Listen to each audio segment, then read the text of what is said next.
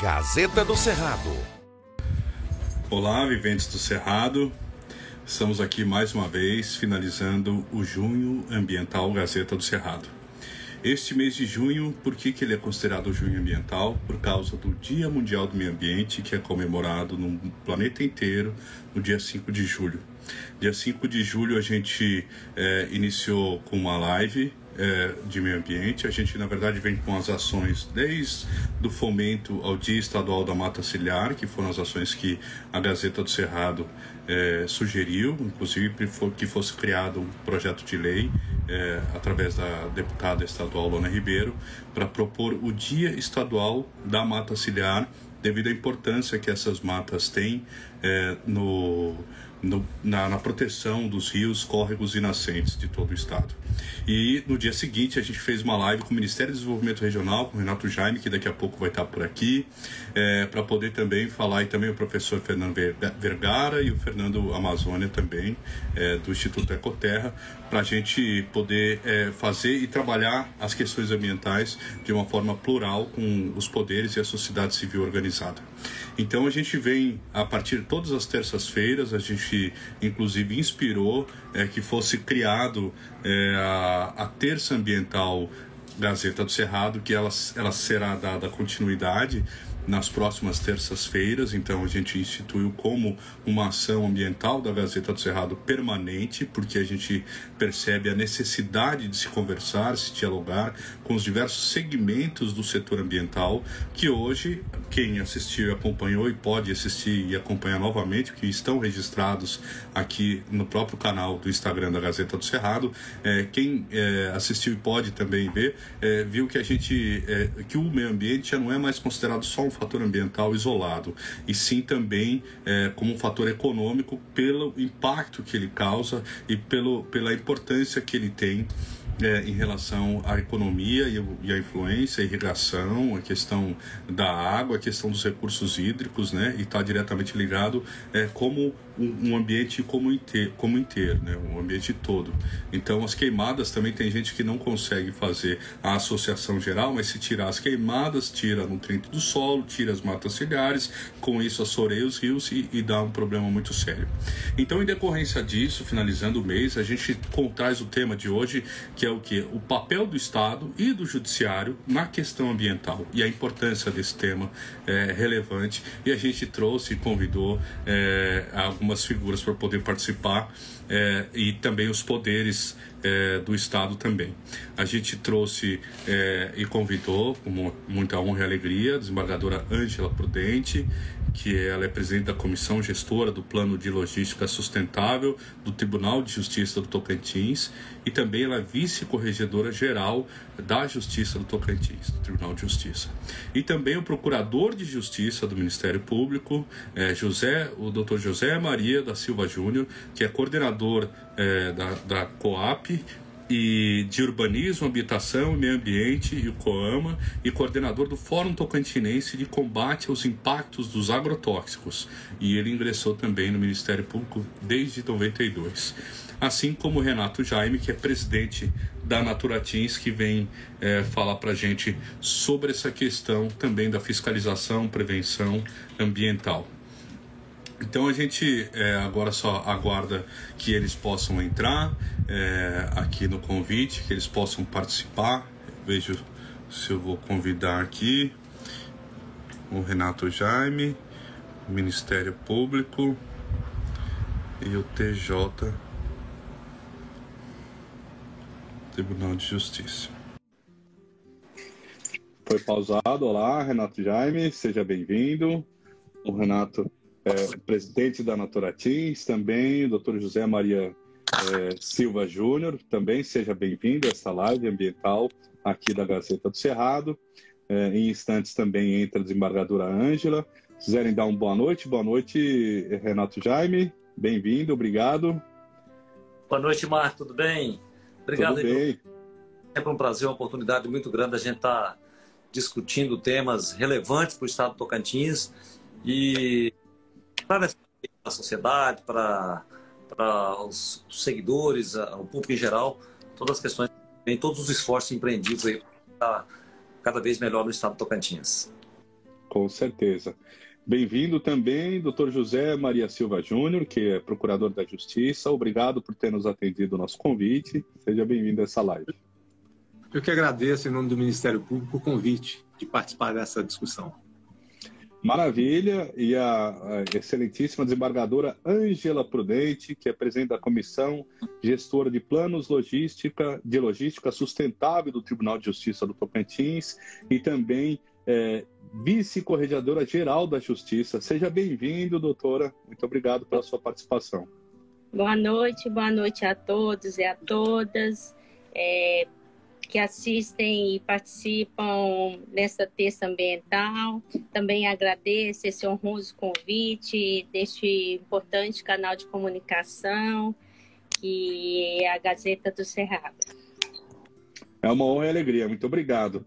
É, a, gente, a gente, dentro dessa dinâmica aqui, a gente gostaria de começar é, com, com o Renato Jaime, da Naturatim, justamente para falar sobre essa questão da fiscalização, prevenção, e a gente vai aprofundando é, com os demais. Então, eu gostaria, Renato, que você pudesse começar dizendo como que funciona isso, né? A pessoa viu um crime ambiental, tem denúncia, ou tem as imagens de satélite, né? Ou então é, tem uma queimada como é que funciona e qual é a quantidade é, é, mais frequente de, de, dessas queixas ambientais aqui no estado? É, é importante, assim, eu, eu quero fazer um. organizar aqui ficar aí. Só. Assim, eu acho que vou fazer um panorama geral, Marco, assim, só para ter. Tem denúncia, tem as imagens de satélite. Oi, pode, pode falar, deu, eu soltei o áudio do computador aqui, não pode. É, dentro do tema proposto, né? E aí tá aí o doutor Zé Maria, a doutora Ângela também, que são pessoas aí que também têm todo conhecimento. Eu acho que a gente vai poder entrar numa discussão importante do papel da, do Estado, né? E aí os entes que compõem o Estado também, o Judiciário, o próprio Ministério Público. Mas é importante ressaltar que são quatro, quatro áreas que são de responsabilidade do Estado e de uma articulação institucional entre o Naturatins, entre a Secretaria de Meio Ambiente, entre a Corpo de Bombeiros, principalmente na questão do, do combate, a própria Defesa Civil que coordena toda a ação de queimadas, que a gente está iniciando agora um período assim bastante crítico, né? E nessa parte de comando e controle é importante ressaltar a questão das ações de fiscalização, né? Que elas têm que, ter, têm que ser intensificadas. É, é, a gente tem 12 unidades regionais em todo o estado do Tocantins, com uma equipe é, em prontidão para atender as demandas ali no, nos municípios, né? Apesar que esse ano de 2020 foi um ano muito atípico, a gente teve uma, uma perda da força de trabalho em função dos afastamentos, em questão da, da de, de, todo, todo cuidado, às vezes, de ir numa comunidade e cumprir os protocolos de Covid, né? Sim. A, a, questão, acho que é fundamental, eu acho que é a base de tudo, é a questão da prevenção, que envolve aí toda a questão do planejamento, e monitoramento. E agora, em 2019 para 2020, é, entrou na pauta aí um acordo de cooperação entre os entes que participam, o próprio Ministério Público, Tribunal de Justiça e os entes estaduais, a SEMAR e a Unapratins, a questão da, da, da, da conciliação, no sentido da gente resolver algumas questões é, de forma mais rápida. Mas, assim, um, um aspecto importante é, a, além da, da fiscalização, é a questão da educação ambiental, que tem um peso importante. Eu acho que a gente precisa é, desenvolver esse trabalho. É, já iniciou agora nesse mês de junho, de, de, final de maio, início de junho, as ações do, do, do projeto Foco no Fogo, que são todas as a, os nossos entes nos municípios, dando orientações, dando informações sobre queimadas e principalmente explicando a questão do manejo integrado do fogo, que é uma prática que se utiliza é, com a finalidade de prevenção. E assim, eu acho que um fator importante que a gente tem evoluído, mas assim, está num processo ainda de, de melhoria, é a questão do monitoramento e o serviço de inteligência de informação para que a gente tenha subsídio, às vezes, de é, fazer um auto de infração, de, de ter uma ação pontual e mais rápida, né? Então, desde 2019 já, um projeto aí que começou a, a começaram a chegar os dados, principalmente a, numa parceria entre a Universidade Federal e Naturatins e SEMAR, a, a, questão da cicatriz do fogo, né, que é um mapa das regiões onde houveram queimadas nos últimos anos. Então, isso aí tem nos ajudado muito, principalmente na questão da, da prevenção é, tanto de, de, queimadas como desmatamento ilegal também. Né? E também agora, já em, em andamento, de informação hoje, a, a, sala de situação com o sistema de alerta, que é do Satellite Planet, juntamente com o Naturatinhos, IBAMA, a Polícia Ambiental também,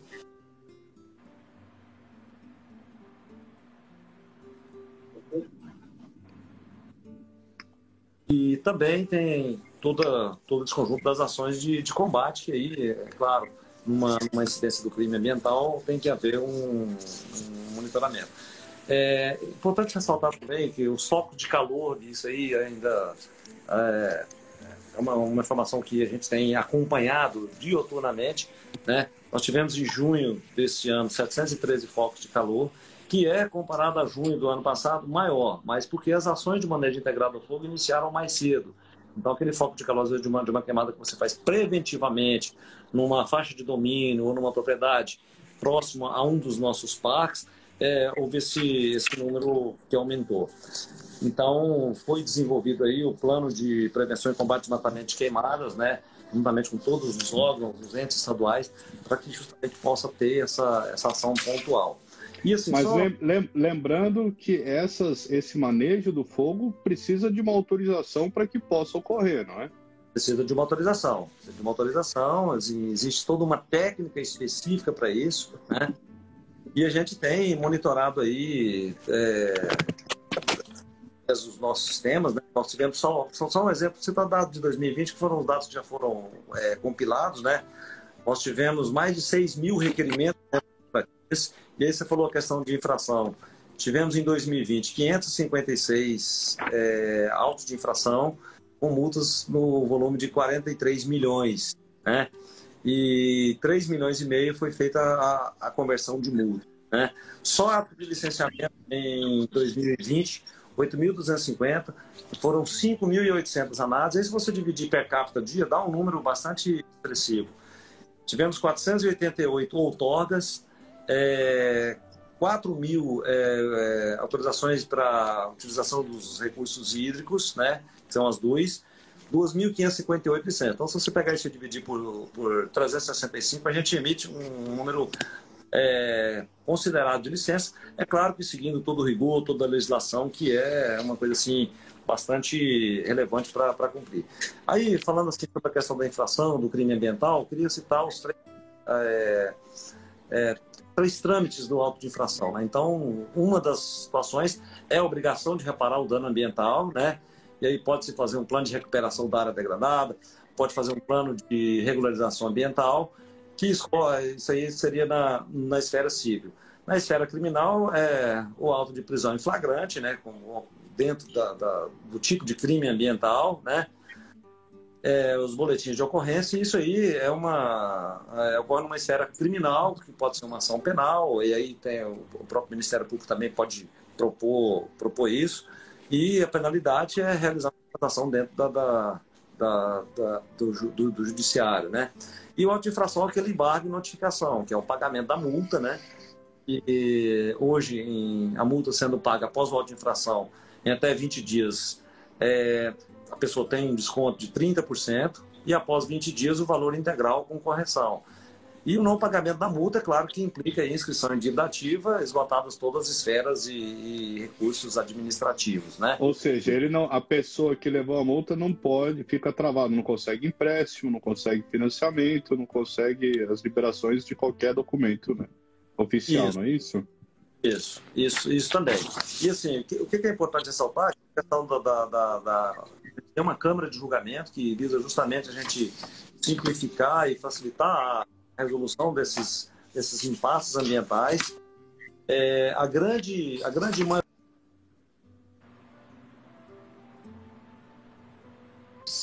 relacionadas a desmatamento, ou seja, de cada. É...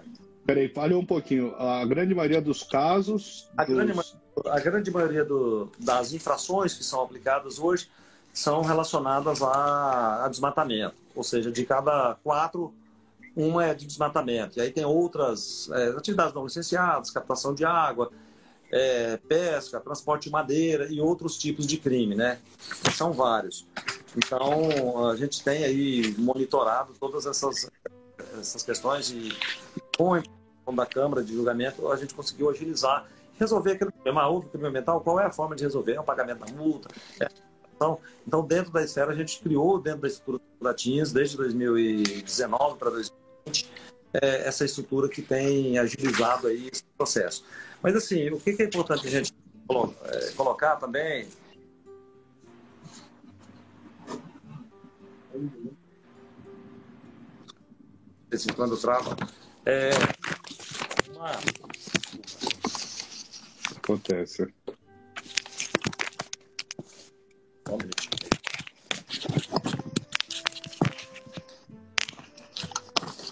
É uma, um, um, cenário hoje, principalmente dos marcos históricos que, assim, no estado do Tocantins, a partir de 2012. 2012 foi a sanção do Código Florestal, assim, o marco foi em julho de, de 2008, que é aquela questão de quem desmatou antes de 2008. Teria uma, uma, uma, uma legislação aplicável de forma diferente, né? É, e a gente teve aí, a partir de 2013, 2014, a... Eles, eles foram anistiados, né? Foram perdoados as multas para trás, né? É. Foram. E aí tivemos aí um período aí de, de emissão de atos de desmatamento, e depois numa, numa ação judicial teve que se fazer a, a, a o, o, julgamento, muitas vezes a, a, própria punição dos, dos responsáveis, né? É, 2000, a partir de 2018 houve aí uma, um investimento do Labratinhas na questão da digitalização, da informatização do órgão, assim, simplificando o processo, mas também cumprindo a legislação para que a gente pudesse ter assim, uma ação mais rápida. Né? E 2019, a retomada da, das atividades de licenciamento dentro de método, processo, e aí a gente teve, em fevereiro agora, o encaminhamento de um projeto de lei de licenciamento que está na Assembleia, que também é, uma, uma, parte dele é espelhado naquilo, naquele projeto que está tá tramitando no, no Congresso, é, justamente para poder simplificar e dar legalidade àquela atividade que é uma atividade produtiva que possa ser desenvolvida é, observando e cumprindo a legislação. É muito forte. E assim, uma das questões também que é, de, de, várias notificações que poderiam virar processos judiciais, é, eu acho que assim, foi um avanço muito grande aí, eu acho um trabalho assim que foi coordenado pelo o, o Tribunal de Justiça, foi o acordo de cooperação técnica que é, eu entendo isso, é, que tem assim dá uma uma agilidade maior e a resolução de problemas e conflitos dentro das regiões e das áreas de interesse, né? E, e é isso. Então a gente eu acho que, assim, de uma forma geral, a gente tem buscado aí, com, às vezes com alguma dificuldade tecnológica, de recursos humanos, de infraestrutura, né? Esse ano a gente conseguiu é, dar uma condição melhor para os nossos técnicos, para a nossa equipe poder trabalhar, poder produzir mais, atendendo aí é, aquilo que a nossa legislação prevê. Eu acho que o grande avanço, o grande legado que de 2020, 2021 principalmente, é que a gente venha ter aí esse, essa questão da legislação, que é um avanço, e nesse acordo de cooperação com, com os órgãos, a gente conseguir resolver os conflitos de forma conciliatória, né? E acho que é isso, assim, como introdução, acho que vai ter um momento de perguntas também, que a gente vai poder estar tá discutindo aí, entrando em algumas questões mais Maravilha. Agora eu passo a palavra para o Procurador de Justiça José Maria da Silva Júnior para ele comentar um pouco sobre isso, porque o Ministério Público também é um braço da fiscalização como uma, é, uma, uma, uma, uma defesa no interesse da população em geral, né? Então a gente agora deu uma travada. Vocês estão me escutando? Sim. Está me escutando? Sim, sim. Doutor José? Sim. Sim. Então, e, e, então eu gostaria que você falasse um pouco mais, se o senhor falasse um pouco mais, é, senhor, senhor, José, como, como que o Ministério Público atua na questão ambiental, porque eu sei que ele já ele pode também receber denúncias, né, por telefone, alguma coisa assim, ou por fotos e vídeos, mas eu gostaria que o senhor explicasse o papel do Ministério Público na preservação ambiental e também na parte é, jurídica que lhe cabe. É, sim, É, inicialmente quero cumprimentar o presidente da Naturatins, o Renato Jaime, a desembargadora Ângela, é, que tem feito um trabalho é, muito significativo no Tribunal de Justiça nessa temática ambiental, é, já conhecido já de, de um bom tempo. Cumprimento também aqueles que assistem essa live. Pois bem, é, o Ministério Público atua na questão ambiental por uma determinação da Constituição. Uma das tarefas atribuídas ao Ministério Público é justamente a tutela do meio ambiente, no sentido de que é um interesse coletivo, um interesse difuso, disperso por toda a sociedade. E, sendo assim, a própria Constituição e a legislação que cuida da organização do Ministério Público né, lhe conferiu alguns poderes e algumas responsabilidades no trato com a questão ambiental. Então, é, nós, nós não atuamos diretamente na fiscalização, mas atuamos no controle, né? de, de certa forma, no controle, porque nós temos algumas atribuições administrativas que nos possibilitam é, fazer ajustamentos de conduta, fazer recomendações, é, ouvir a, a, os interessados em, em, determinada, determinado aspecto de um fato danoso ao meio ambiente. E, e temos ainda, né, também por, por, determinação constitucional, a responsabilidade, o que a gente chama de é, poder-dever. Né, o dever e também o poder de ingressar no judiciário quando todas, todos esses aspectos na parte administrativa, o que nós chamamos também de extrajudicial, é, não é possível, ingressar no judiciário buscando um provimento jurisdicional para combater um crime ambiental, por exemplo, ou a reparação de um dano ambiental é, promovido ou por uma pessoa jurídica ou uma pessoa física. Nós temos todo um, um, um, uma legislação de base que possibilita esse trabalho do Ministério Público. E, de fato, é, nós podemos atuar por iniciativa própria, ao termos conhecimento de algum dano ou impacto ambiental que nos chegue é, é, por vários meios, né? podemos até é, fazer isso a partir de notícias, mas nós temos também um canal de, de denúncias no Ministério Público, que é a nossa ouvidoria, através do nosso site, em que, a, a partir do preenchimento de um formulário, nós é, somos acionados. E a importância de, de trabalhar na ouvidoria, porque ele acaba centralizando é, essas denúncias, de modo a distribuir ao promotor de justiça que tenha atribuições para cuidar desse caso. É, é, por exemplo, pode ser o promotor de justiça de uma comarca é, como Itacajá. Então, se o fato aconteceu em Itacajá, nós podemos receber isso pela nossa ouvidoria é, e de imediato já é encaminhado. E o promotor de justiça, obviamente, se vier bem instruído, ele já terá condições de tomar alguma providência. Se não tiver é, instruído muitas informações, ele vai verificar se tem informações mínimas para identificação do fato, da localização, do possível autor, né, e aí tomar as providências, seja no âmbito da responsabilidade civil, né, ou eh, na responsabilidade penal.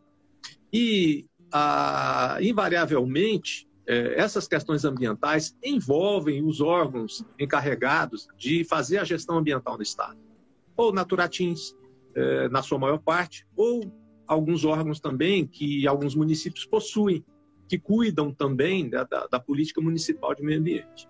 É, e o Ministério Público, então, ele atua no Estado todo, é, em cada comarca, cada circunscrição judiciária, há um promotor de justiça é, responsável né, para trabalhar essa questão ambiental mais local, é, numa, numa, numa, promotoria de menor movimento, né, numa cidade menor, num, com poucos municípios, o promotor cumula essa atribuição com outras, como a parte criminal geral ou a parte de família, de infância e juventude. Mas nós temos nas maiores eh, comarcas do estado promotorias de justiça especializadas, que atuam, algumas, exclusivamente em questões da tutela de direito difuso, ou interesses eh, coletivos, e outras especificamente em meio ambiente. Posso citar, por exemplo, Araguaína, Palmas e Gurupi, onde os colegas trabalham exclusivamente a, a parte ambiental e, e, da ordem urbanística, fazendo né, essa, esse trabalho nesses temas. Mas, é, de 2018 uh, para cá, especificamente em, em dois, no início de 2019, é, o Ministério Público tem mudado a sua forma de atuar na, na questão da defesa ambiental, da tutela ambiental no Estado. Nós criamos é, três promotorias de justiça regionais para atuação com base é, em bacia hidrográfica ou em regiões específicas. Então, nós temos uma promotoria de justiça que atua é, numa área que abrange mais a, a bacia do Rio Araguaia, uma outra que trabalha tendo como foco a região da bacia do Rio Tocantins. E mais ao norte, nós temos a Promotoria de Justiça Especializada em Meio Ambiente, que é a Regional Ambiental do Bico, do Papagaio, que abrange já um conjunto de municípios né, da, daquela, daquela região. É, além disso, ah, esses promotores atuam só com meio ambiente. Em todas as atribuições estão relacionadas ao meio ambiente e então essas questões relacionadas né, mais à zona rural são de atribuição dessas promotorias de justiça, sem prejuízo de uma atuação conjunta com os promotores locais, o que é sempre salutar, já que a região é imensa é, de atuação dessas promotorias. E, além disso, nós contamos é, para suporte e apoio a toda essa atuação do Ministério Público no Estado é, de um centro de apoio operacional, que é um órgão auxiliar, é, que, que, atua com essa temática ambiental. Então, nós temos é, alguns técnicos é, que de várias especialidades, então, biólogos, geógrafos, engenheiros ambientais, engenheiros florestais, é, que é, atuam prestando esse suporte técnico à atuação do Ministério Público. Então, nós emitimos é, pareceres, é, fazemos vistorias e emitimos relatórios. E com base nessas informações, né, o colega promotor de justiça ele tem condições então de, com mais é, suporte, resolver é, esses conflitos ambientais, procurar resolver. E como se dá essa essa solução, essa busca de uma solução? Né? É, não necessariamente é, é, é, é, não necessariamente se faz o ingresso no judiciário para a solução dessas demandas. Né? É, se evita bastante isso, porque existem instrumentos que nós pod podemos tentar solucionar essas questões no próprio âmbito do Ministério Público, é, que a gente chama dentro ou do inquérito civil ou, ou do procedimento que nós instauramos, porque a legislação também confere a possibilidade de nós resolvermos esses conflitos através de acordos que nós denominamos de ajustamentos de conduta. É, e eu costumo falar muito isso, né? É, as pessoas, em, em, geral, degradadores, reclamam muito da atuação do Ministério Público. É, e isso tem, tem ficado é, muito mais é, muito mais constante. Mas eu costumo dizer o seguinte, que o Ministério Público não tem atribuição de atuar onde não há problema ambiental onde não haja um crime, onde não haja um dano ambiental, onde não haja uma irregularidade, por exemplo, a falta de um licenciamento ambiental, de uma autorização. Então, na realidade, nós somos obrigados, pela legislação, a tomar essas providências é, no interesse da sociedade como um todo.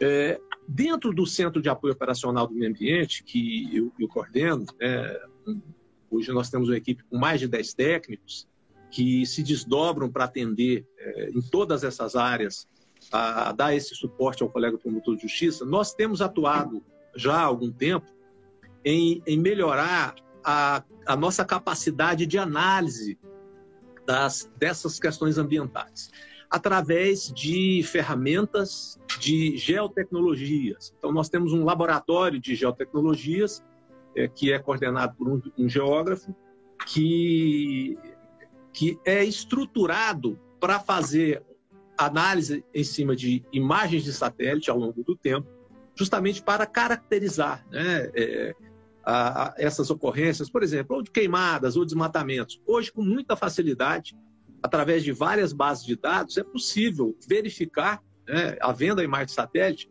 é, antes do fato, logo após o fato, dependendo da imagem de satélite, e a evolução ou não é, de, das medidas e providências para a recuperação ambiental, por exemplo, de um desmatamento. É, é, uma outra questão que nós também é, desenvolvemos foi justamente o cruzamento de informações de várias bases de dados. Hoje nós temos é, informações, por exemplo, é, do Ministério da Justiça, através de um acordo de cooperação técnica, em que trabalhamos com imagens de satélite com resolução de 3 metros, é, fora outras bases de dados. Esse, esse é Fazemos... o mesmo satélite que o INPE está usando também? Ou é separado? É... Não, nós também temos é outro satélite. É, são outras imagens, não são imagens de melhor resolução dependendo da escala. A, mas o INPE também, é, é, nós temos acesso também a essas informações que são, na realidade, acessíveis a, a, a todos. Né? E o que, que nós fazemos então?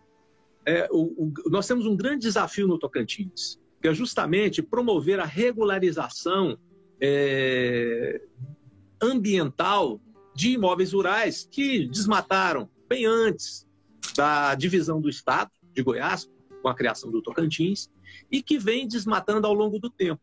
E não interessa ao Ministério Público, não há um interesse jurídico ah, naquele que desmata legalmente, naquele que procura o órgão ambiental, busca sua autorização, é, hoje faz o cadastramento do, das informações do CAR como deve ser, é, é, destacando as áreas de preservação permanente, o percentual de reserva legal, é, e, é, de, de modo que nós atuamos onde há indícios ou elementos que demonstrem alguma irregularidade. E aí não é uma opção não, não atuar, é obrigação, é, é dever. Entendi. Só um, parágrafo aqui: o CAR é o Cadastro Ambiental Rural, a qual os proprietários rurais é, precisam preencher os dados, que é como se fosse um censo, né? O IBGE é do campo, né? da área ambiental. Só um parênteses aqui para os nossos web espectadores, né, o novo termo. Mas obrigado, obrigado pela explanação. Agora a gente passa para a desembargadora Ângela Prudente, presidente da Comissão Gestora de Plano de Logística Sustentável do Tribunal de Justiça do Tocantins e também vice-corregedora geral da, do TJ Tocantins. Bem-vinda, doutora. E, e, e, eu faço a mesma pergunta, né? Qual que é o papel do Tribunal de Justiça na questão ambiental, né? E como que ele pode somar a esses outros processos que a gente acabou de ver aqui. Então, boa noite, Marco Aurélio. É, quero boa parabenizá-lo pela essa iniciativa. Eu já conhecia aí profissionalmente na área de comunicação, publicitário, documentarista, e que vem contribuindo muito é, para o nosso estado Tocantins, né? no setor audiovisual, valorizando a nossa cultura. Cumprimento o ilustre procurador, doutor Zé Maria, parceiro aí da Rede Tor Sustentável, é uma pessoa que também já conheço há muitos anos e que entusiasta e atuante nesta área do meio ambiente, né? E que também é, coordena é, tanto o CAOP quanto o CAOMA do Ministério Público, né? E hoje é uma referência quando se fala em meio ambiente, pela sua competência, pela sua expertise. Quero cumprimentar também é, o doutor Renato Jacob, também conhecido professor, né? já é uma pessoa também que eu conheço, um profissional altamente competente, de conhecimento técnico, principalmente na área de gestão. É, falando do poder judiciário, eu gostaria de ressaltar a importância deste tema do meio ambiente para o judiciário, não só o judiciário nacional, mas também para o judiciário do estado Tocantins, né? É, eu acho que isso vai muito além dos poderes instituídos, mas também da sociedade em geral. Né? E a própria Constituição Federal, em seu artigo 225, é, ela diz, estabelece que todos têm direito ao meio ambiente ecologicamente equilibrado. E o judiciário é sensível a essa questão hoje tão importante, não só para a geração presente, mas também para as gerações futuras, né? tem instituído políticas públicas né? no âmbito do próprio judiciário, que vai muito mais além, né? Nós sabemos aqui, como foi dito pelos meus antecessores, né, que a fiscalização é, cabe mais aos órgãos do poder público, que é da competência estadual ou municipal. Este controle é muito bem realizado pelo Ministério Público e ao Judiciário cabe a solução das demandas que lá se aportam. Então, nós temos trabalhado, é, o próprio Conselho Nacional de Justiça, ele tem se preocupado com essas demandas, com essa priorização. Este ano é, de 2021, em, dentre as metas, as famosas metas do Conselho Nacional de Justiça, incluiu-se a meta 12, né?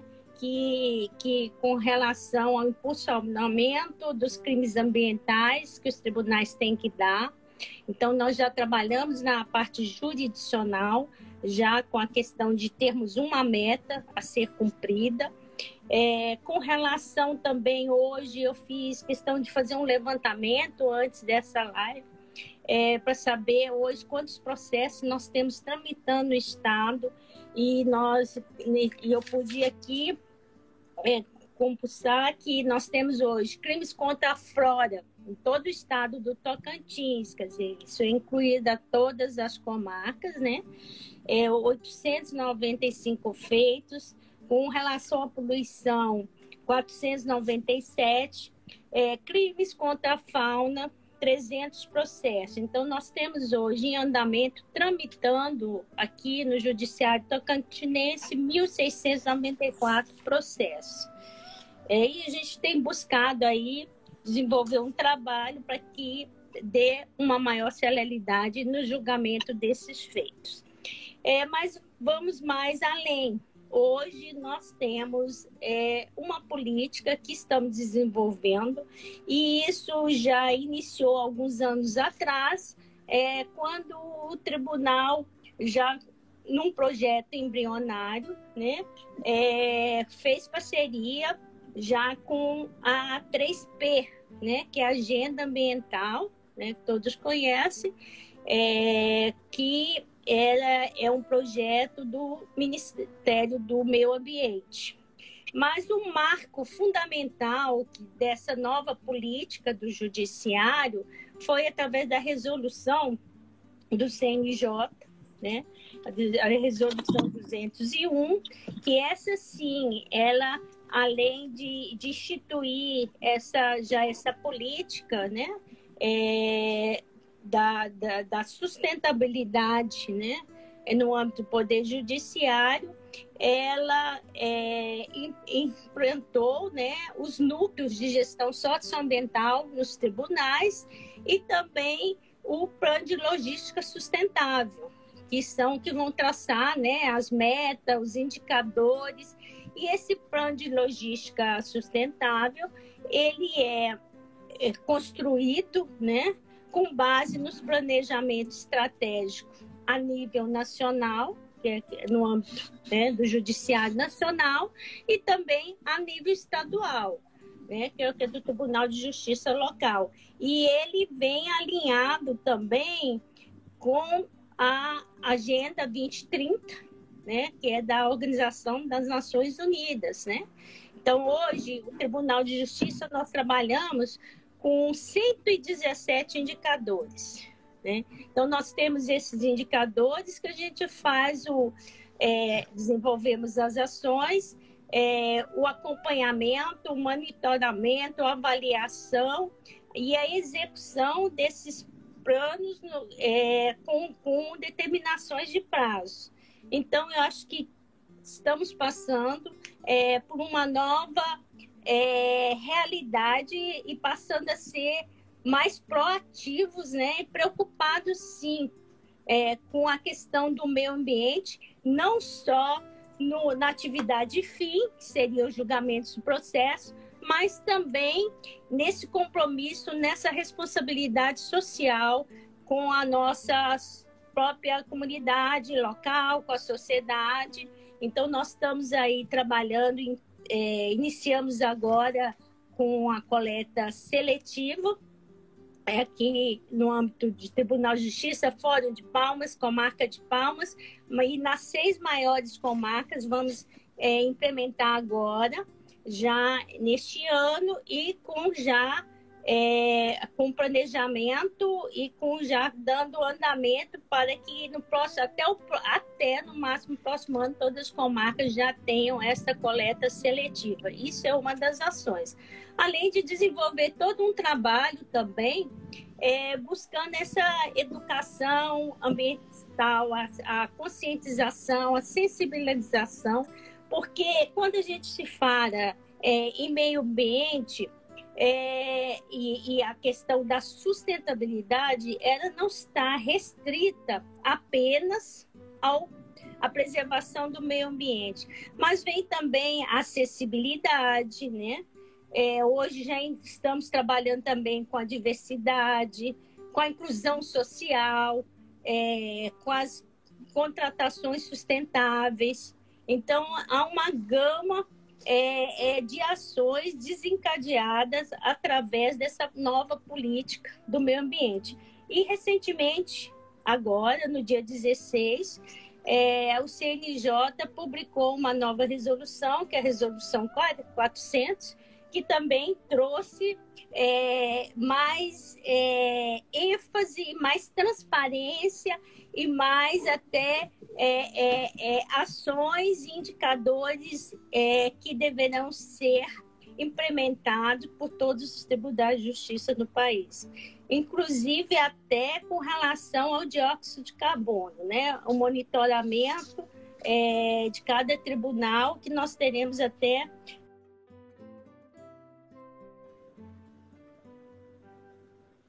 isso. Essa compensação é, é, da emissão de dióxido de carbono. E o tribunal passou, tem passado por uma série de mudanças, né? Nós conseguimos agora é, é, com, a, com, os processos eletrônicos, é, haver uma redução significativa de consumos, né, de papéis, de tinta, de tônia e, e também é, é, de outros materiais e insumos. E nós temos, dentre os 17 indicadores né, que nós monitoramos mensalmente, né, que vai desde copos descartáveis, água, consumo de água, de energia. Nós estamos também trabalhando com, com a política de que na construção dos novos fóruns já sejam utilizado essa energia renovável, energia fotovoltaica. Então, assim, é todo está sendo uma série de ações que estão sendo realizadas já é, com o intuito é, de contribuir com a sociedade, com a comunidade, é, com relação a esse trabalho de preservação do meio ambiente, além da nossa, sem deixar de lado, né, a preocupação com a atividade fim, que é também o julgamento dos processos que envolvam o meio ambiente. Maravilha. Eu, eu, eu vou, vou fazer uma pergunta genérica é, para vocês três e cada um dar o seu parecer porque é, a gente entrevistou semana passada o ex-presidente do Instituto de Terras e Cartografias do Paraná, e lá era tolerância zero com queimadas. Então, onde tinha isso nos anos 80 já.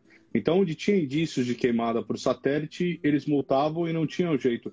Vocês acham que essa é a solução mesmo? Tem que multar para poder regularizar? E por que, que isso não está sendo feito nos dias de hoje, né? já que a gente vê só aumentando o foco de queimadas e, com isso, consequentemente, vem reduzindo o índice pluviométrico aqui é, do Brasil inteiro nos últimos quatro anos consecutivamente. Pode começar, Renato, por favor. Bom, Marco, é... essa questão da, da, da punição, do...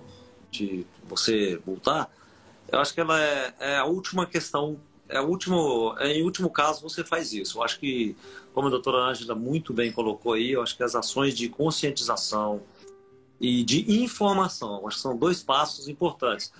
Essa geração nova agora já é uma geração consciente, né? essa geração talvez os nossos filhos, geração que está aí, que vão ser os, os futuros proprietários, gestores, empreendedores, é uma geração que tem uma, um, um entendimento melhor, já, já, tem um nível de conscientização maior do que era aquela geração lá dos nossos avós, lá da década de 70, 80, que era diferente, né? Então, é...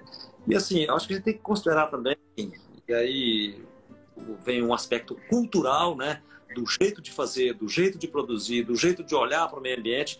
A gente teve aí avanços nos últimos 30 anos aí, a própria legislação ela, ela representou esse, essa, esse novo olhar, esse cuidado, essa preservação, até porque os nossos recursos naturais é, estavam num ritmo muito, muito exacerbado aí de, de, de utilização e às vezes de degradação mesmo, né? Mas eu acho assim, a peça-chave é o monitoramento de informações que a gente tem para ter uma ação pontual, mas o caminho é a prevenção, é, utilizando todos os canais, principalmente de comunicação e de informação ao produtor. Então, a gente, vou citar um exemplo que aconteceu em 2019 de um projeto piloto que foi é, institucionalizado pelo governo do estado, que era o projeto Pátria Amada Mirim, que hoje ele está sendo coordenado aí pela Universidade de Tocantins, em parceria com várias instituições é, é, do estado de Tocantins. É, a gente fez um projeto piloto na região de Sul, uma escola rural, e aí, então, cumprimos todas as etapas do, do programa que foi desenvolvido, com a metodologia, com os conteúdos e com as oficinas práticas é, para crianças de uma escola de, de ensino médio, ensino básico, né? Entre é, 6, 7, 8 a 12 anos, que era esse, esse, grupo de 50, 50 crianças. E aí, curioso, quando você vê um menino de, de 11 anos de idade, ele pai, pai, não pode colocar fogo, porque isso aí, esse fogo pode passar e tudo mais. E assim, a, é, essa nova geração, se a gente investir em informação e conhecimento e e ter um programa de educação ambiental forte, eu acho que a gente consegue ser diferente e evitar aí um, uma ação posterior. É claro que muitas pessoas agem de forma criminosa, eu acho que esse aí tem que ser punido, e a gente precisa também ter esses. É, é, um, um, agilidade, tanto na punição, no julgamento, essas pessoas até para que se torne aí um é, é exemplos clássicos também não possam repetir isso né? Porque se não há punição também o indivíduo acha que é fácil que pode fazer e vai e faz e às vezes na cabeça dele às vezes o crime até compensa né? Então acho que tem trabalhado muito nisso aí. Eu acho que o apoio institucional aí tanto dos entes estaduais como dos, dos outros poderes eu acho que tem fortalecido. A gente precisa dar passos melhores é, passos mais é, pensando no futuro né? E eu acho que esse ano de 2021 é um ano assim, de retomada do, do crescimento. A gente saiu, a gente aprendeu um novo jeito de trabalhar, um novo jeito de fazer as coisas e a gente espera ter um resultado bastante positivo.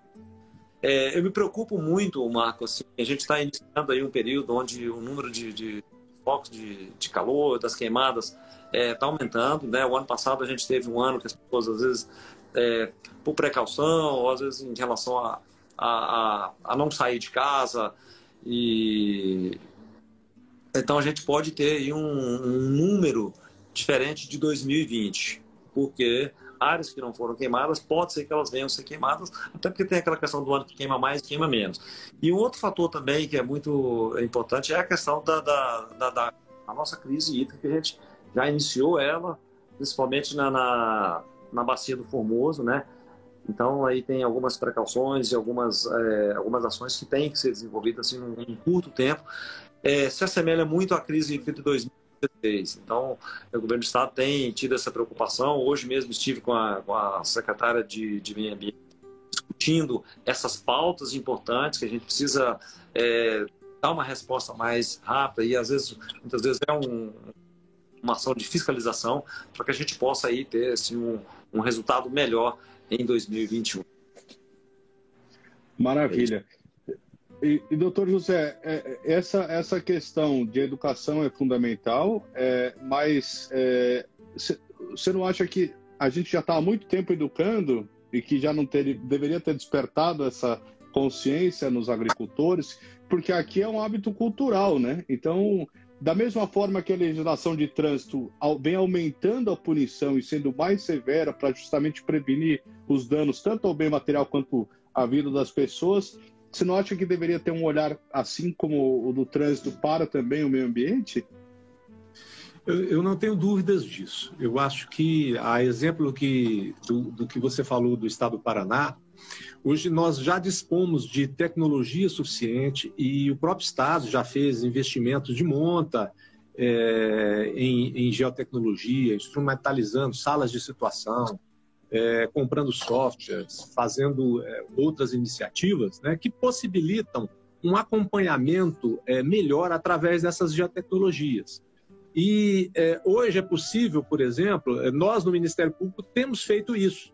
Não é o nosso papel é primordial, mas no nosso planejamento nós chegamos à seguinte conclusão: que nós temos que é, estar sempre bem atualizados em relação a essa questão do monitoramento, inclusive para acompanhar as ações que nós desenvolvemos.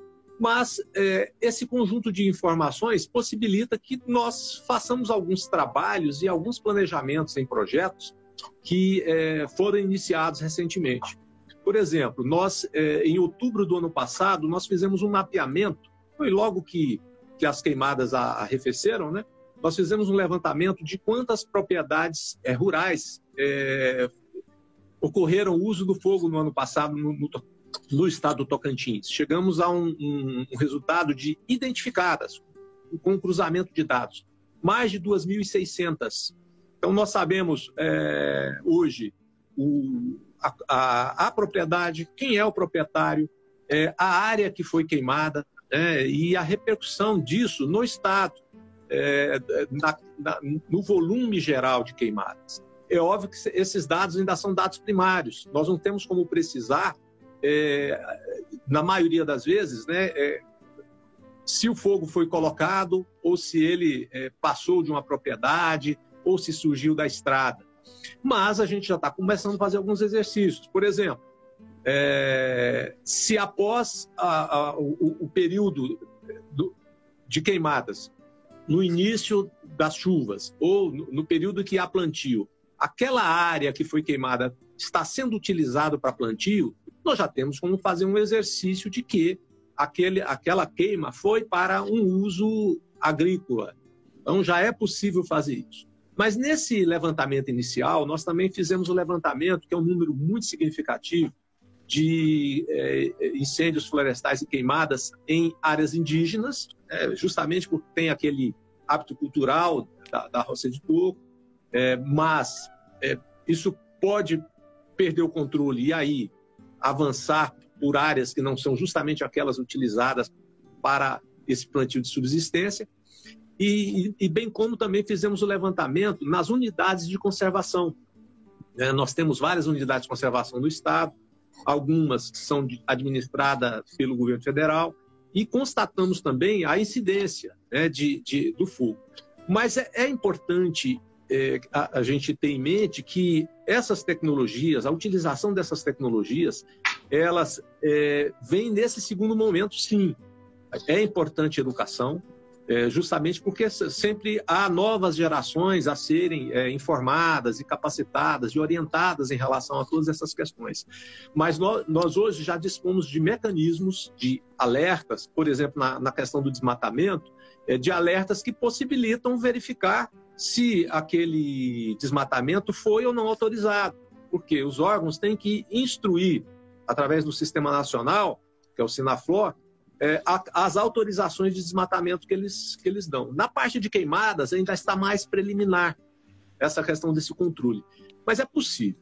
E o que, que o Ministério Público é, é, é fez, está fazendo num, num projeto é, que, que nós iniciamos primeiro piloto em Palmas e agora ampliamos esse, esse ano para estamos tentando a, a alcançar o, o estado todo. Justamente promover as notificações desses proprietários rurais que nós identificamos, informando que a propriedade está sob monitoramento e que no ano de 2021 vai ser feito um, uma verificação se há novamente a incidência é, dessa queima.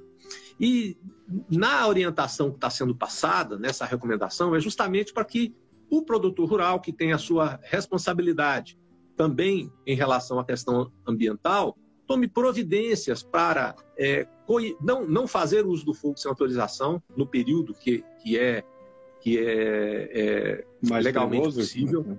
É, é, no período, não fazer de forma alguma no período restritivo, proibido, que em geral a, começa já em julho, é, e também tomar providências no sentido de prevenir que, que o fogo chegue à sua propriedade. Como fazer isso? Bom, todo mundo sabe a questão do, dos, dos aceros de proteção.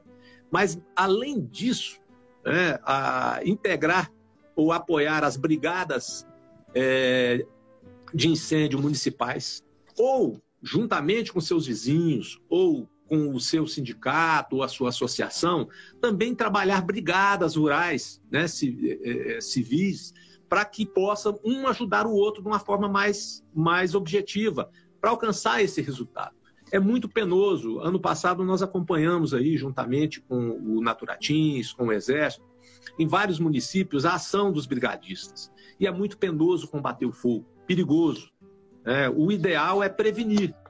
Mas eu, é, eu concordo em parte com, com, com o que o, o presidente Naturatins disse. Educação é importante, tem que ser feita sempre. O Estado fez uma iniciativa, inclusive, de incluir nos currículos, é, nos conteúdos escolares esse ano, de 2020 essa temática ambiental, deve ser repetida esse ano, mas eh, nós precisamos trabalhar melhor essa questão da fiscalização através desses instrumentos de, geotecnologia. É possível sim, nós estamos desenvolvendo alguns modelos. É, o, o, o, o, Ministério Público tem acompanhado essa questão de perto, mas a, a responsabilidade primeira de, de, de, de fazer essa, atuação administrativa são dos órgãos ambientais, não só do Estado, mas dos municípios também, assim como da Polícia Militar Ambiental. E é preciso realmente utilizar essas informações de uma forma mais estratégica. Né? Então, se, é, se nós temos como, como identificar agora, fazer esse monitoramento, olha, nós vamos verificar esse ano é, as propriedades que, que reincidiram no uso do fogo e vamos fazer uma análise mais minuciosa nessas. Porque é possível, sim, em algumas situações, é, fazer a correlação da finalidade do uso desse fogo. Evidentemente, em muitas situações, é, acidente, os próprios produtores rurais acabam prejudicados com a queima das suas cercas, animais também que acabam sucumbindo, né?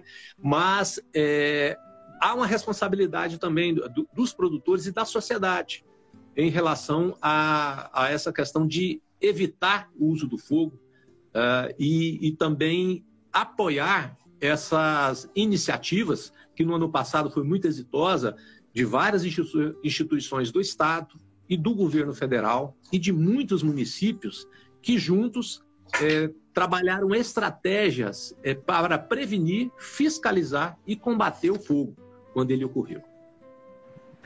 Tá certo. E, e, e doutora Ângela, é, é, como que você vê essa questão das multas? E depois tem mais um, um conceito que há uns dois anos atrás veio uma, uma, uma membra da ONU e ela comentou sobre o direito da terra. Né, como uma terra poder ter essa leitura como um ente de direito que pode até ingressar com alguma ação de reparação ambiental, inclusive, né, no sentido de que, olha, é, eu também estou aqui, né, como uma, uma, uma entidade, como se fosse é, alguém que pudesse é, pedir o ressarcimento e reparação também disso. Como que você vê esse processo da fiscalização, aplicação de multas e, e, e do direito da terra, doutora? Olha, eu vejo assim que, como foi dito também, tanto o doutor Zé Maria, doutor Renato, é, eu acho que é importante sim haver esse controle efetivo das queimadas, né? Então, havendo esse controle, é lógico que é, teria que se verificar, né? É, se houve realmente o um crime ambiental e acho que sim, a aplicação de multa é uma forma também até educativa, né? Porque às vezes é, é, as ações somente educativas não causam, não têm um resultado como esperado, né? Então eu acho se, que, que, que, que não, não deixa de ser, né?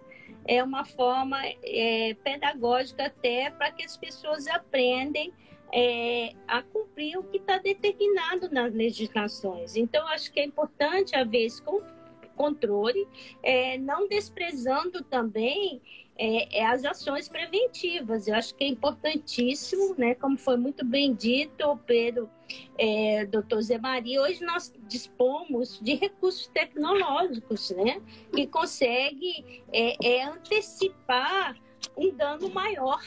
Né? Então, eu acho que, que essas ações, é, eu acho que é uma, um caminho de mão dupla, tem que trabalhar nos dois sentidos, neste controle, um controle efetivo, mas também nessa questão educativa. Com relação à questão do direito à terra, eu vejo que é uma situação ainda que está sendo é, trabalhada, mas sim, uma, é, um posicionamento pessoal meu, eu, eu entendo que, que deva ser sim é, respeitado certo? Isso é um posicionamento meu, né? Mas é, é eu vejo que, que é, é importante, é, não podemos é, deixar é, de ter é, é, essas ações é, visando essa resolução. Por exemplo, um exemplo que, que o doutor Renato disse, hoje nós temos aí alguns termos de cooperação técnica que o Poder Judiciário tem com o Estado, o Ministério Público, é, com a Defensoria, e para a resolução desses conflitos até de áreas impactadas. Nós temos um exemplo que foi um sucesso, um case, que é ali na bacia do Rio Formoso, que até foi desenvolvido por doutor, pelo juiz ali, com a iniciativa que trabalha nessa, e que teve um resultado altamente positivo, né? que é o doutor Edson Magalhães. Então, eu vejo assim que, que temos sim, que hoje eu acho que, que todas essas questões que envolvam o meio ambiente, elas têm que ser tratadas, né? É, assim com toda o, as instituições e poderes. Eu acho que isso aí não adianta, é, hoje já é uma questão que a gente tem que ter uma visão mais macro. Então, não é só de uma instituição. Ótimo. É, Renata, a gente vai para a última rodada, indo para o encerramento aqui. É, você falou do questão de 3 milhões de, de multas já foram é, recebidos e tem mais 40 em andamento. Para onde que vão esses recursos? Como que é aplicado e quem faz a gestão dos recursos das multas? No caso da Naturatins, eu não sei também se é diferente é, para onde vai para os outros, para o Ministério Público. Você consegue nos dizer como é que é utilizado esse recurso? É, tem uma. Esse recurso, na verdade, ele é. cai num fundo que é o Fundo Estadual de Meio Ambiente, né? E ele é, tem uma, uma destinação específica para as ações de combate e monitoramento, né? E aí pode ser através de, de equipamentos, aquisição é, de itens para para combate daquele crime ambiental que gerou a multa, né? Via de regra, essa, esse é o conceito. É, só colocando assim, falando nessa questão da, da, da da, da, da, punição, da fiscalização, uma dificuldade que a gente tem, aí eu acho que o meio ambiente, e aí foi muito bem citado aí a, o exemplo e a comparação com o sistema de trânsito, né? A questão da multa, dependendo do infrator, ela chega junto com a conta de, com a conta de energia, né? Todo mês tem, né? É, até porque isso aí evoluiu muito, né? E a grande diferença é que a gente não, a gente tem uma dificuldade muito grande de individualização da conduta, né? Toma queimada, às vezes você não, não, não consegue identificar quem foi o responsável, você não consegue ter uma ação ali para encontrar quem foi o, se foi o caseiro, se foi o proprietário, se foi alguém que passou. Então, assim, existe uma dificuldade estrutural de, de, de fazer isso, que a gente tende com a questão da evolução dos sistemas e o próprio, o próprio CAR já é uma, uma, uma referência para a individualização dessa conduta, é claro que aí a gente tem que usar todas as nossas outras alternativas, né? A questão do drone, do, do, do, do avião, do acero negro. É um, um fato importante que eu tenho que ressaltar, esse ano né, já foi autorizado aí pelo governador a contratação de 80 brigadistas, então ficarão em 10 cidades, são 10 brigadistas por cidade. é uma coisa que é, também, eu acho que os municípios têm que cumprir esse papel é, de dar esse apoio, de fazer uma parte dessa política pública, né? Então a gente vê tem municípios e áreas que queimam mais, assim, historicamente, todo ano você sabe que tem, tem aquilo ali. Quando você investe na brigada, na prevenção, na concentração, você tem um resultado o médico, né? É basicamente isso. Maravilha.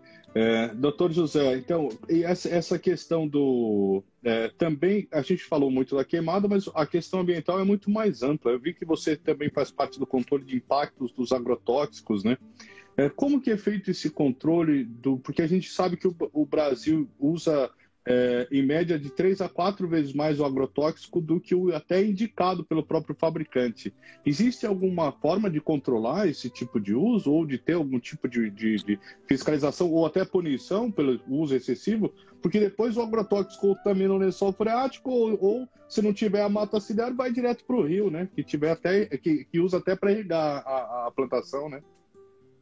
Sem dúvida. É, é, realmente, além da, desse trabalho de, de, apoio às promotorias, eu integro e coordeno atualmente o, o, Fórum Tocantinense de Combate aos Impactos de Agrotóxicos, que na realidade é um, é um, um, um conjunto de, de entidades é, públicas, né, o próprio órgão ambiental, a Secretaria Estadual de Meio Ambiente, a, o Ministério da Agricultura, com a sua representação, CREA, dentre vários outros, né, a ADAPEC, é, além de organizações da sociedade civil participam e, e o fórum na, na, realidade é uma articulação para que essas entidades e órgãos possam atuar nesse tema. Então, ele não tem uma atuação executiva é, direta, mas ele aciona é, administrativamente ou busca informações e discute temas para justamente os órgãos possam trabalhar melhor e em conjunto essas questões.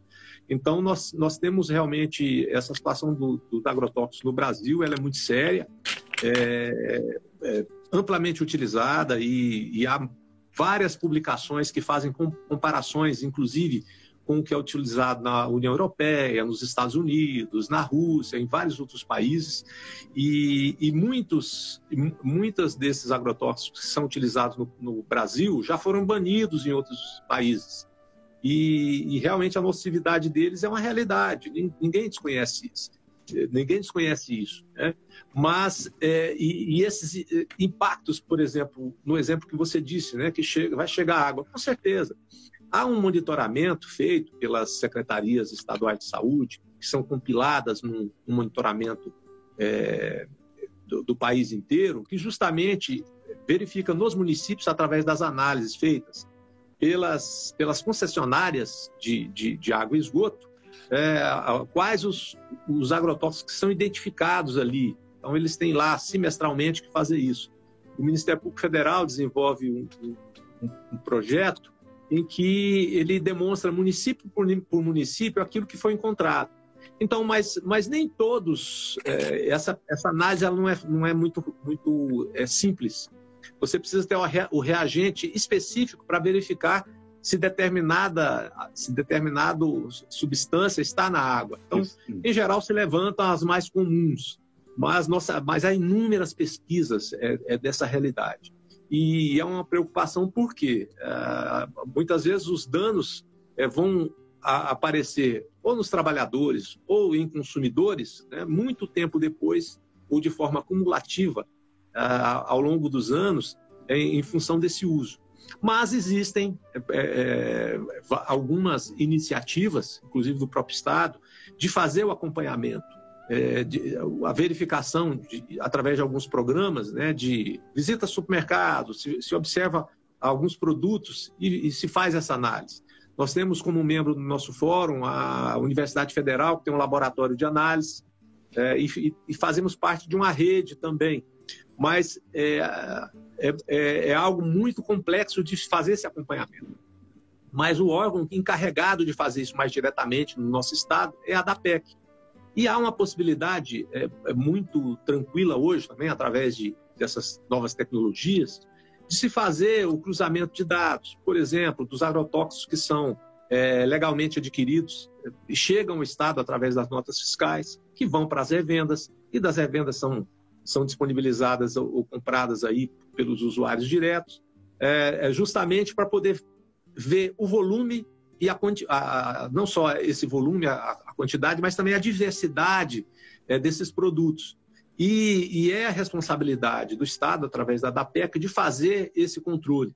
Então, vários avanços nessa área têm ocorrido, como, por exemplo, é, o desenvolvimento de um, um, sistema que possa fazer um, um controle é, melhor é, desses, desses produtos que chegam a Tocantins, é, que são que ainda da questão do receituário agronômico, que é obrigatório para eles. Né? E a legislação já trata como crime também a questão da utilização indevida, é, da contaminação decorrente é, do uso desses produtos. É, obviamente depende de um levantamento, de uma perícia, né? Mas é, já, já há alguns casos é, em que, que há esse acompanhamento e essa identificação. É, falando um, um, pouco aí, a doutora Ângela é, nos, nos, brindou aí com um número de processos né, que, que estão em curso na, no judiciário, é, nós é, estamos trabalhando através daquele termo de cooperação, possivelmente um mutirão de conciliações. Né? Ainda não tem data marcada, mas já iniciamos essas conversas aí com, com, com o judiciário, até por iniciativa do doutor Wellington, titular da comarca de, de Cristalândia. É, e, obviamente, haverá participação do, do, do órgão ambiental Naturatins. É, e, e, esses casos, a, a, importância de trabalhar essas conciliações é porque, se nós fôssemos ajuizar, o, o, o trabalhar todas, todos os passivos ambientais que ainda existem no Estado, realmente esse número seria muito maior. Né? E vai ser maior porque no planejamento que está sendo feito para trabalhar essas questões ambientais por meio dessas, dessas tecnologias, então, é, nas questões de desmatamento, né, já está bem adiantado, é, é possível relacionar todo esse passivo ambiental. Antes de 2008, que o Código Florestal hoje trabalha, trabalha essa, essa linha de tempo, é, e após é, 2008, é, inclusive com a questão da verificação das propriedades, se ela tem lá o que a legislação exige, de reserva legal. Né, é, mas essa, voltando à, questão dos agrotóxicos, né, também o produtor rural tem a obrigação de, além de, de ter o, o, o receituário agronômico para poder utilizar esses produtos, né, é, é também fazer o treinamento do, daqueles que vão utilizar e tomar todos os cuidados para que isso não a, a, atinja não só os trabalhadores, mas também os vizinhos. É, e aí vem, vem sempre aquela um tema que é muito debatido nesse meio de acompanhamento da, dos impactos de agrotóxicos, que é a questão das derivas, né? aqueles sobrevoos que são feitos em, em, determinadas épocas do plantio, em que acaba passando por cima ou, ou alcançando é, casas na zona rural, muitas vezes em regiões onde há plantios limítrofes a municípios, também alcançando a, os próprios cidadãos desses, que, que, residem nesses municípios. Tá certo. E doutora, é, doutora Ângela, sobre, sobre essa questão é, do, dos, dos outros, é porque assim, tem, é, houve dentro dessa Código Florestal Brasileiro é, e também houve o pedido para que se fizesse também é, esse estudo de resíduos e análises para todos os municípios, para que depois fossem feitos é, o sistema de coleta seletiva dentro dos municípios e já estava determinado, já está determinado que se fosse cumprido e já foi dado um prazo para a implementação. E por que, que até hoje a gente não vê essa a coleta seletiva de resíduos né, sólidos é, e separação dentro dos municípios brasileiros e do Tocantins em especial? É, nós temos uma de dificuldade, o doutor Zé Maria, ele é muito bem inteirado sobre esse assunto, até uma dificuldade às vezes técnica. Nós temos municípios carentes, municípios pequenos, é, há necessidade de nós termos uma associações cooperativas né, de, de reciclagem. E, e, esse trabalho agora, nós estamos, inclusive, através dessa rede que foi criada é, em 2019, que tem como parceiros o Ministério Público, o Tribunal de Contas, a Universidade Federal, é, a Unitins, Defensoria Pública. Amanhã estaremos assinando também outras parcerias que integrarão do Estado, município.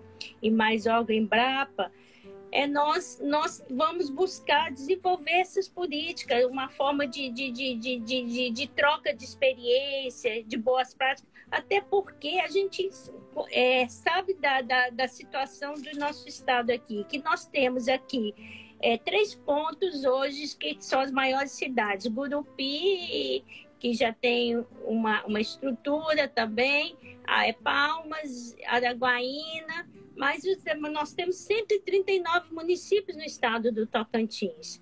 Então, o município, às vezes, arcar com essa coleta é um custo alto para eles. Então, nós estamos tentando, buscando uma forma, talvez, doutor Zé Maria tenham participado disso, de regionalizar, né, para facilitar é, é, essa coleta. Eu acho que o importante é que nós estamos iniciando, nós estamos concretizando. E, e, e isso aí, de agora para frente, acho que a gente tem que, que, que, que é, é, sensibilizar também os gestores municipais para que eles participem, para que eles também é, é, é, implementem essas na, dentro do possível, né? Fazer um, um, um convênios, ou mesmo é, é, convênios com, com, com, a, com, os municípios maiores, para que possam é, dar cumprimento a essa legislação, né? Tá certo. Eu estou analisando os dados aqui, que foi comentado que eu falei que era três vezes mais do que o necessário. O Brasil, na verdade, pelos dados que eu estou levantando aqui, da agência pública, ele ele está como o, um, um, dos maiores consumidores, é o maior consumidor de, de, de defensivos e gastos do mundo, está acima da frente dos Estados Unidos, da China, do Japão e da França. Mas se for dividido por hectare de área cultivada, ele está em sétimo lugar, mas também está na frente, é, só está atrás do Japão, Coreia do Sul, Alemanha, França, Itália e Reino Unido. Ou seja, ainda é, é um, um, um, dado alarmante pela quantidade de agrotóxicos que a gente tem. Mas realmente o dado de três vezes mais, não, eu não consegui achar esse dado, eu tinha visto em algum lugar, eu queria citar a fonte, é, e não consegui citar a fonte nesse momento, depois eu mando nos comentários. Mas eu queria ir para as considerações finais, Renato Jaime, você pode comentar um pouco é, e falar do papel da Naturatins aqui e, e, e, por que, que é, a gente está fazendo essa live, né, e qual o papel aí do Estado no meio ambiente para a gente finalizar. Tá certo. Bom, só agradecer aí, Marco. Acho que a Gazeta tem cumprido esse papel social importante, né? que essa iniciativa também é, seria muito louvável se outras instituições, outros canais de comunicação também pudessem. Eu acho que trazer esse tema para discussão, com somente um, um, nível como o doutor Zé Maria, desembargadora Ângela, é, também colaboram aí com esse, com esse debate assim de, de alto nível, né? É, eu estava vendo até as, as, algumas questões que foram colocadas no, no site aqui, alguns questionamentos. Individualmente, a minha equipe está participando, vai entrar em contato e tentar responder também. Mas, assim, eu acho que o papel do Naturatins, que é um órgão de fiscalização, né, e principalmente de regularização ambiental, né? Então, a gente cumpre esse papel aí, de seja numa atividade de licenciamento, uma sessão de uma outorga, é, de buscar esse equilíbrio de políticas públicas é, e também a fiscalização daquilo que não, não tiver dentro dos parâmetros adequados, né, no sentido de garantir a sustentabilidade. Eu vejo Tocantins é um estado que, é, claro, a gente tem problemas ambientais, nós temos problemas ambientais, como qualquer estado tem, é uma questão ainda que, que a gente está evoluindo, mas a gente é um estado preservado, de uma forma geral, comparando com outros estados que talvez poderíamos estar numa situação pior. Eu acho que isso, graças a, a todo o trabalho, e aí eu quero reconhecer todo, todo o esforço das entidades ambientais, os ambientalistas, as, as iniciativas, às vezes, ali lá no município, de alguém que resolveu fazer a coleta seletiva do lixo, ou que resolveu cumprir o seu papel ali, às vezes sem muito, sem muito barulho, sem muita divulgação, mas também cada um fazendo a sua parte. Né? Eu acho que isso começa quando a gente tem consciência da questão da, da da quantidade de lixo produzida. Eu vejo o problema de saneamento, e aí a gente falou na questão dos municípios, é um problema que é, dentro da, da, das diretrizes nacionais, compete aos municípios, mas os municípios às vezes não têm como organizar esse arranjo de distribuição, de como é que ele vai, o que ele vai fazer com o lixo, como que ele vai é, é, tratar esse lixo. Então, ainda é uma questão que precisa assim de, de, um olhar muito diferente do próprio governo federal em apoio aos municípios, porque acaba que não, o Estado não tem condições de fazer esse, esse investimento e esse suporte, além de, de orientação e de, de informações necessárias para a execução dessa política. Então, é, a gente cumpre esse papel, a gente está à disposição no Naturatinhos, é, é, temos aí o, o Disque Denúncia que já foi postado aí, o 0800 nós também para denúncia, o nosso site também. E a gente busca aí, nós temos um índice aí de atendimento das, das denúncias e demandas. Em 2020 nós tivemos 75% das, das denúncias que foram que a gente conseguiu atender, né? Às vezes uma denúncia de uma queimada, às vezes você chegou lá já não tinha mais fogo, você não tinha como identificar. Mas a gente tem buscado aí através dos nossos canais de comunicação, estar próximo do, do cidadão, estar próximo da, das pessoas que utilizam é, todos os nossos recursos naturais. Isso é uma obrigação que nós temos com o cidadão tocantinense, é uma obrigação que nós temos com as instituições que também cumprem o seu papel, desde é, o apoio e a, o suporte a um guia, um condutor ambiental, a uma, a uma, uma, uma carteira de pesca, ou seja, tudo isso a gente tem buscado aí é, trabalhar com esse olhar de atender o cidadão e garantir o cumprimento da legislação com a consciência, com é, todos os valores que a preservação ambiental e aquilo que a gente, talvez o legado dos, das últimas duas décadas aí, que a gente conseguiu melhorar em termos de olhar para o meio ambiente, a gente conseguir implementar isso. Né? Então, quero agradecer aqui a toda a minha equipe do Naturatinhas, muitos estão aqui é, online agora na, na live, são, são as pessoas que estão aí da, do nosso lado aí dia a dia, eu acho que fortalecendo as ações do órgão e a gente quer aí é, já estamos no meio do ano, né? 2021 já está do meio para o final, né? Praticamente. A gente quer aí consolidar esse ano aí com ações com resultados muito positivos para todos nós. Tocantins é nosso, é dos nossos filhos, das nossas das gerações vindouras. Eu acho que esse é o papel importante. E você, Marco, acho que tem assim, é, sido assim um, um elo muito forte e isso tem ajudado muito as pessoas é, é, conheçam o trabalho das instituições e garantir a sustentabilidade. Obrigado aí pela oportunidade mais uma vez. Maravilha, nós te agradecemos.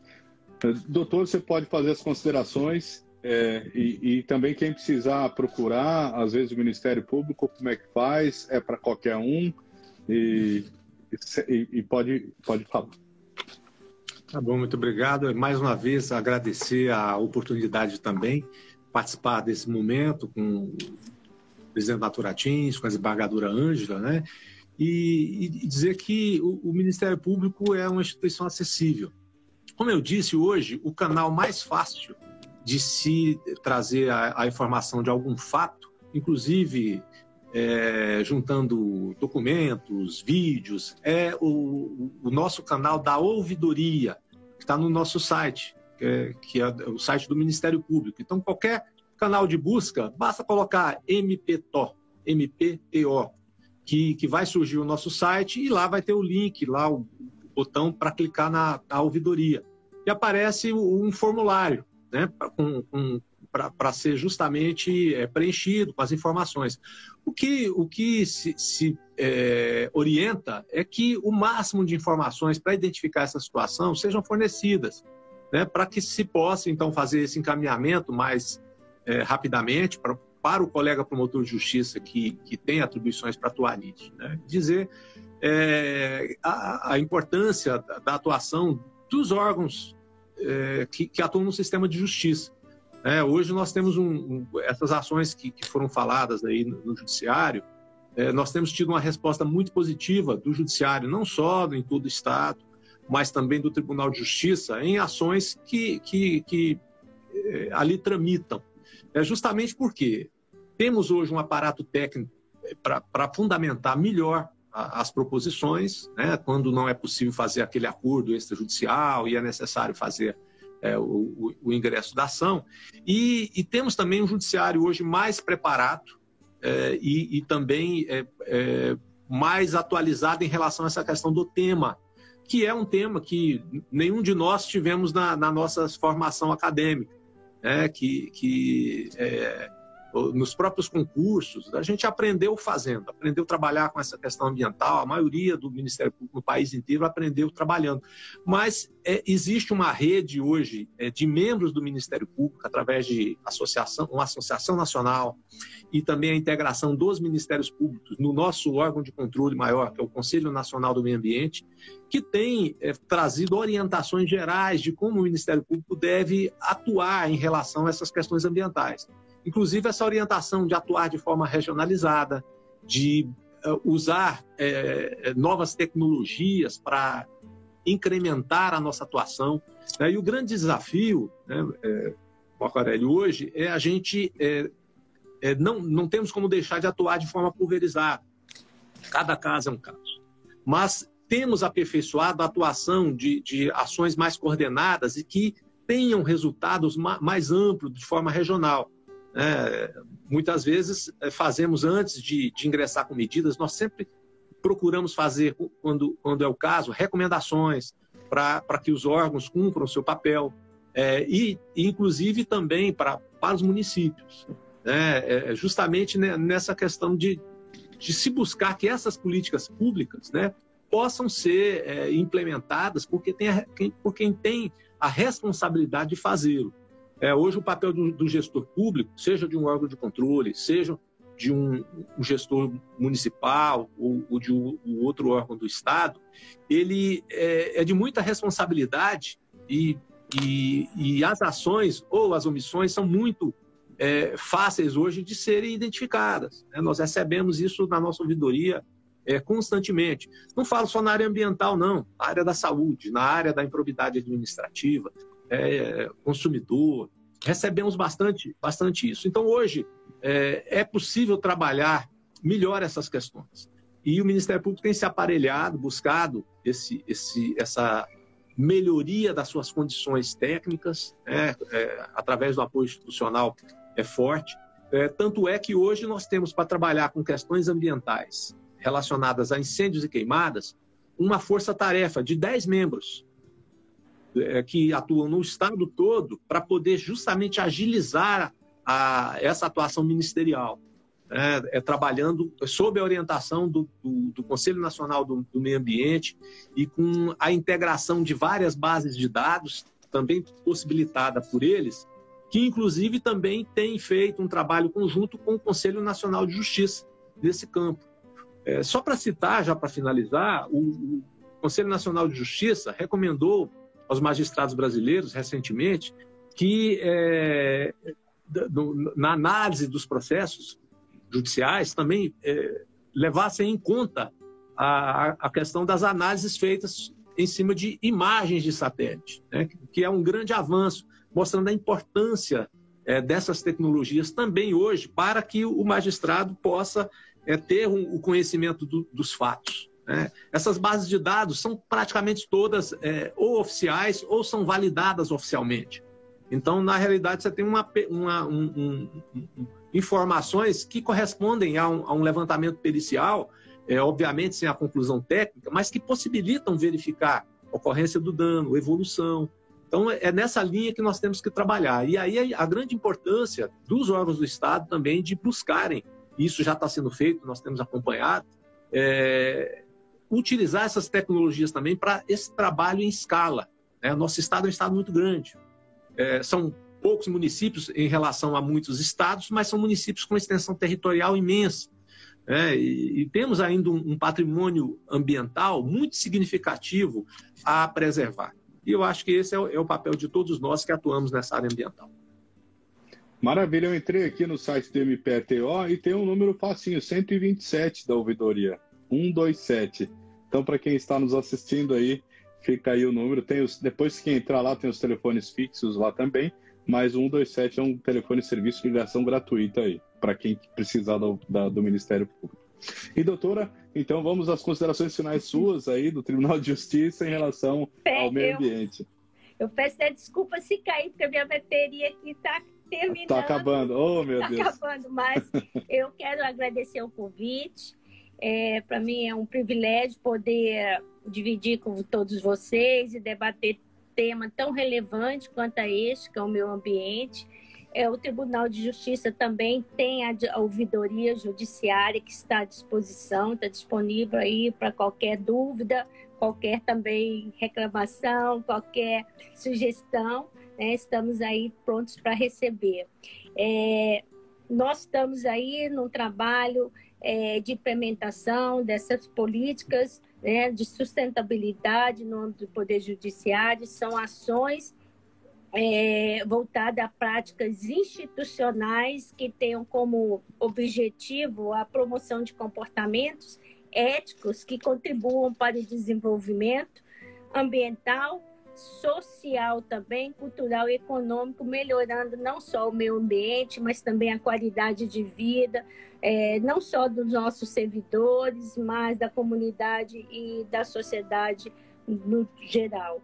É, eu vejo aí que, que a importância é, dessa temática para o estado de Tocantins, que é um estado ainda muito rico, com belíssimas riquezas naturais. Então, todos nós, não só nós, agentes públicos, né, representantes de poderes, mas também a sociedade. Então, eu conclamo que cada um dê a sua parcela de contribuição em prol da preservação do nosso meio ambiente, né? Então eu acho que, que, é, que eu acho que, que o ambiente é, ele é feito é, essa sustentabilidade ela é uma política desenvolvida por pessoas, mas é para pessoas e para o meio ambiente. Então, eu acho que isso aí é, é importante, essa integração, essa participação também, não só dos poderes públicos, mas também da comunidade como um todo. Então, fica aqui o nosso sinceros agradecimento. Muito obrigada. Nós te agradecemos.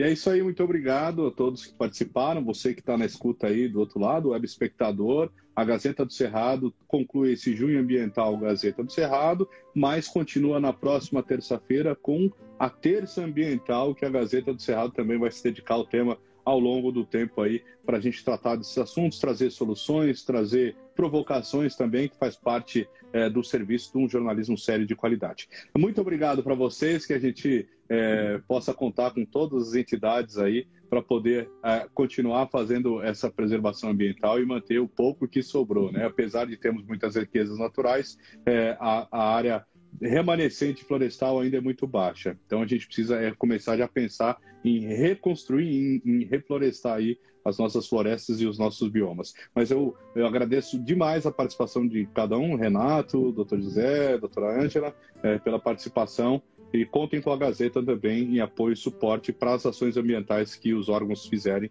Nós estamos aí, tá bom? Muito obrigado. Obrigado. Boa noite. Obrigado. Boa noite. Boa noite. Gazeta do Cerrado